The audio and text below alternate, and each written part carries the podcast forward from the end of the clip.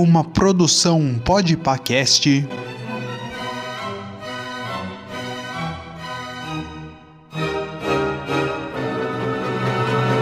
Os clássicos do cinema.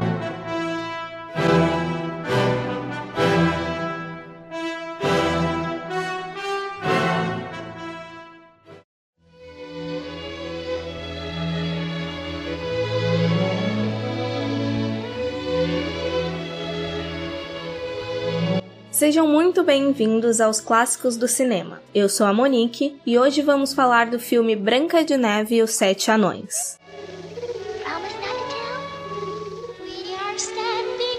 Era uma vez uma linda princesinha chamada Branca de Neve. Sua vaidosa e perversa madrasta, a rainha, temia que um dia a beleza de Branca de Neve ultrapassasse a sua. Então, ela vestiu a pequena princesa com trapos e a obrigou a trabalhar como criada. Todo dia a vaidosa rainha consultava seu espelho. Espelho, espelho meu, existe alguém mais bela do que eu? E enquanto o espelho respondeu, você é a mais bela de todas, Branca de Neve ficou salva da cruel inveja da rainha. E então, o filme começa justamente no dia em que a beleza de Branca de Neve excede a de sua madrasta. Lançado em 1937 com direção de David Hand, o primeiro longa de animação da Disney conta com um vasto time de roteiristas. Dick Rickard, Otto Englander, Mary DeMaris, Richard Creedon, Earl Hurd, Dorothy Ann Blank, Ted Sears, Webb Smith e Ferdinand Hobart. Com um orçamento estimado em mais de 1 milhão e 400 mil dólares, o que desde a época já era considerado um valor grandioso para um filme, Branca de Neve arrecadou quase 185 milhões, tornando-se a produção de maior bilheteria até ser desbancado por E o Vento Levou, em 1939.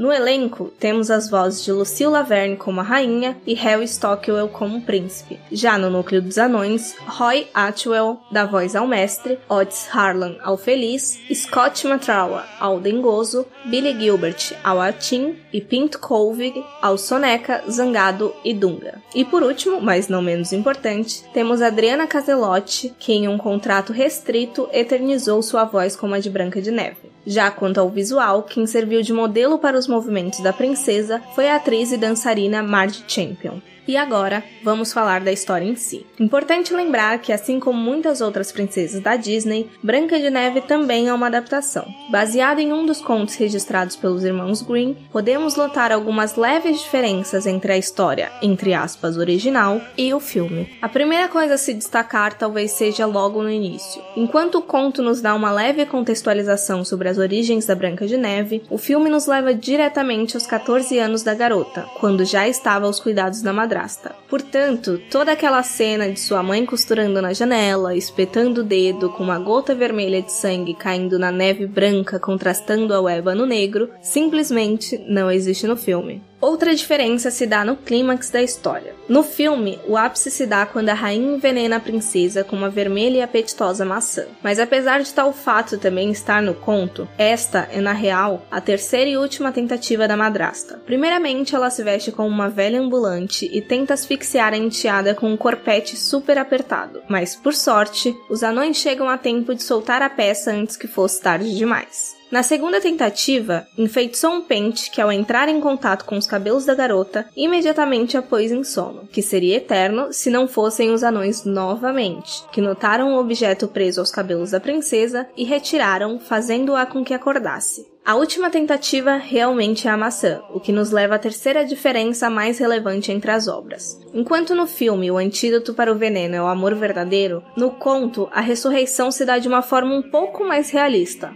Quando o príncipe encontra Branca de Neve no meio da floresta dentro de um caixão de vidro, ele suplica para que os anões o deixem levar para que pudesse vê-la pelo resto da vida. Por incrível que pareça, os anões concordam, mas quando começam a mover o caixão, algum deles tropeça, fazendo com que a princesa desengasgue o pedaço de maçã envenenado que estava preso na sua garganta. Portanto, nada de necrofilia por aqui. Mas se essa troca foi um tanto quanto questionável, conseguimos entender e até justificar as diferenças quanto ao fim da rainha. No filme, ela acaba caindo de uma espécie de precipício enquanto foge dos anões. Já no conto, ela é colocada em sapatos esquentados em brasa e obrigada a dançar até a morte no casamento da Branca de Neve com o príncipe. Um tanto quanto bizarro para crianças, não é mesmo? Inclusive, caso gostem desse lado sombrio dos contos de fada, deixo a recomendação da série animada J.J. Villard's Fairy Tale, que deturpa completamente algumas histórias clássicas infantis, como Rapunzel, Pinóquio e até mesmo Branca de Neve.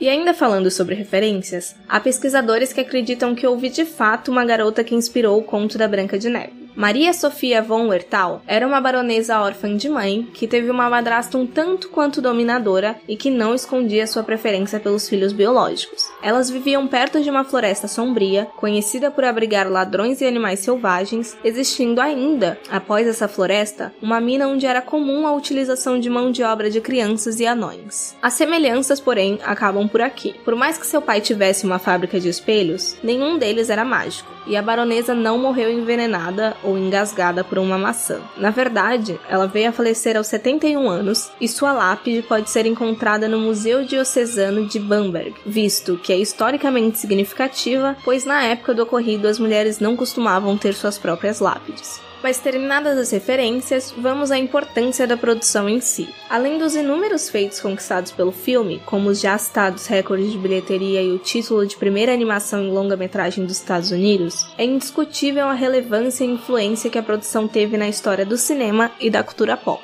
Com sua protagonista carismática, seus personagens caricatos e sua mensagem final de Felizes para Sempre, Branca de Neve e os Sete Anões inicia uma fórmula para as animações que irá se repetir por anos, justamente pela sua facilidade em conquistar o grande público. Sendo assim, a Disney, além de ter inovado em tecnologia, repaginou a forma de propagar os contos de fadas que já estavam tão enraizados no imaginário popular. O impacto da animação foi tão forte que acabou por se tornar a principal referência para a história. Tanto é que muitos não sabem das outras tentativas frustradas da rainha acabar com a princesa ou do final original, onde o príncipe tem quase nenhuma participação quanto à ressurreição da garota. A individualidade e características dos anões, por exemplo, não existia antes da produção, e hoje é quase impossível pensar em Branca de Neve e não associar automaticamente aos seus sete companheiros com particularidades tão distintas. this. E é importante lembrar que nada disso foi por acaso. Como declara Walt Disney, o conto Branca de Neve e os Sete Anões é conhecido e amado em praticamente todos os países do mundo.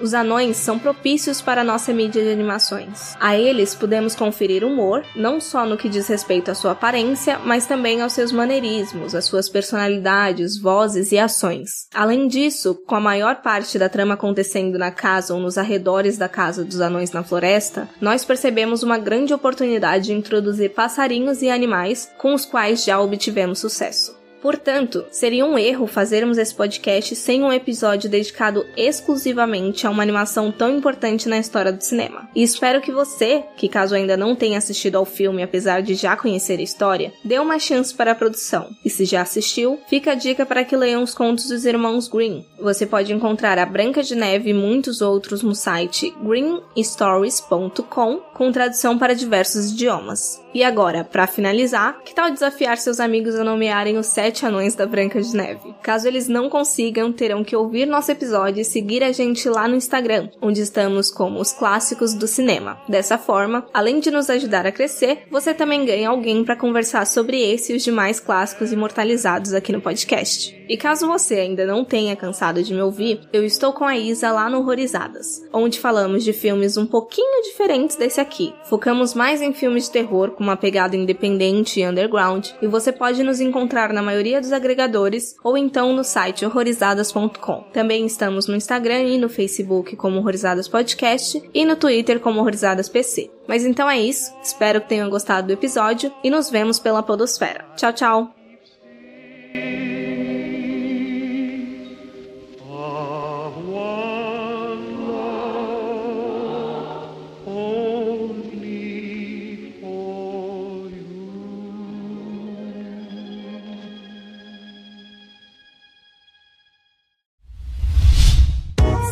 A iniciativa Podcasters Unidos foi criada com a ideia de divulgar podcasts menos conhecidos, aqueles que, apesar de undergrounds, têm muita qualidade tanto em entretenimento quanto em opinião.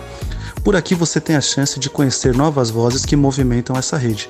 Então entre lá no nosso Instagram, o arroba Podcasters Unidos, é só escolher e dar o play.